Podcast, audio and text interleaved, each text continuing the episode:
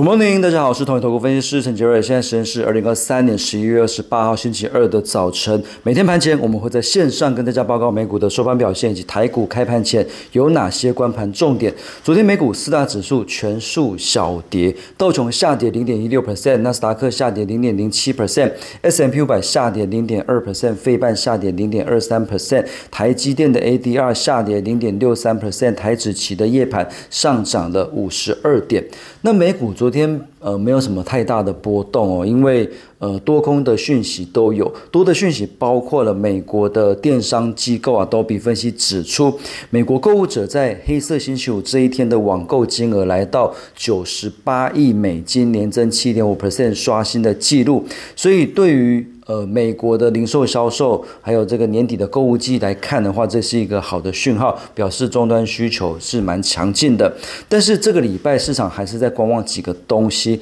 第一个就是礼拜四要公布美国十月份的个人消费者。的物价指数 PCE 的物价指数，那经济学家预期年增率将从三点四 percent 降至三点一 percent，所以通膨持续在做降温的情况之下，也让市场对于联准会鸽派的期待进一步的加深。那另外就是欧佩克加十一月三十号要召开这个产油国的一个减产的会议，那市场普遍认为说，呃是有机会达成共识，所以减产的几率呃是提高。高的，所以一旦沙特阿拉伯跟俄罗斯这边。呃，把现在的减产延延长至明年第一季，那非洲这边也配合产油国的一个减产的话，那油价会不会有短线有出现一些反弹？这个是市场关注的，因为油价如果反弹，可能大家又会对通膨的担忧稍微再起，所以这个是目前市场担忧的一个部分。所以昨天美股这边几乎就是收在平盘附近，没有什么太大的波动。那台股的话，昨天倒是比较惨一点，台股昨天跌了一百五十点，收在一七。一三七是跌破了五日均线跟十日均线，K D 指标也在高档交叉向下，所以从技术面来看，台股短线可能持续修正的机会是蛮高的，所以这边我们还是建议暂时是先观望。那台股昨天到底为什么会跌得这么重？当然除了呃，港股不强之外，其实还有一个就是呃，梅将军，因为在中国大陆北方的梅将军感染，造成很多的小朋友呃在医院出现的人数非常的多，所以呃，台湾这边来讲也也是有在呃警示大家要留意一下，会不会到时候呃年假期间、春节期间又会造成大规大规模的一个感染，所以昨天台股很明显的呃生计相关或者是疫情。呃，相关的股票涨得非常的多，那指数跌的是比较多，但是，呃，我们的看法就是说，这个应该是短期的影响而已，因为呃，胸腔科的医师苏一峰医师他在他的脸书有提到，梅将军肺炎在台湾也很常见，它并不是一个新的。病，所以它不是新的病的情况之下，抗生素就可以治疗。所以其实中国大陆北方现在这个梅将军的感染，其实它并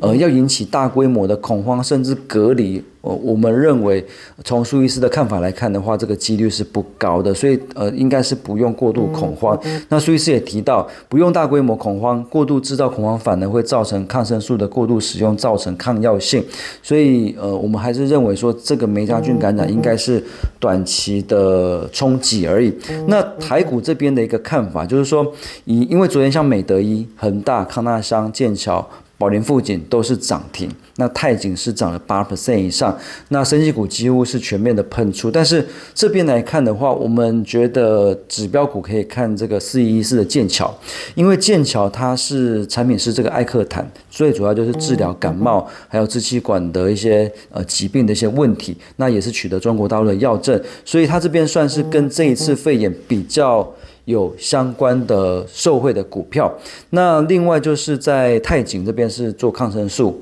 那它也有流感新药 TG 一千，这边也也取得这个签约金，那现在在做三期临床实验，它是没有办法直接受贿，但是题材上算是比较相关。那其他的股票像美德医做隔离衣跟防护衣，恒大康拉香是做口罩，宝林富锦是做肾脏病的药，这些其实跟这一次的肺炎根本就没有什么关系哦，所以我们会觉得说这一次梅将军的感染。造成台股、升级股的一个大涨。那能够涨到什么时候？这个气势会延续到什么时候？这个 ce 四的剑桥可以当做指标股来做看待。那另外就是说，在台股呃或者是科技股。普遍没有什么行情的时候，呃，生技股有时候就会获得市场资金的一个青睐，成为短期的资金避风港。那当然，除了这些呃防疫相关的、肺炎相关的股票之外呢，呃，现在业绩比较好，法人有在积极布局的，像是一七九五的美食跟四七四六的台药这边来讲，都是法人比较喜欢有业绩的一些呃生技的一些呃龙头股。那另外呃，我们在筛选昨天投信买超投本比比较高、现行相对强势的股票。筛选出来之后，提供给各位投资朋友做参考，包括三五八三的星云，还有四七四六的台药。那以上是今天的台股盘前分析，预祝各位投资朋友操作顺心，我们下次见。本公司与所推介分析之个别有价证券无不当之财务利益关系，本节目资料仅供参考，投资人应独立判断、审慎评估并自负风险。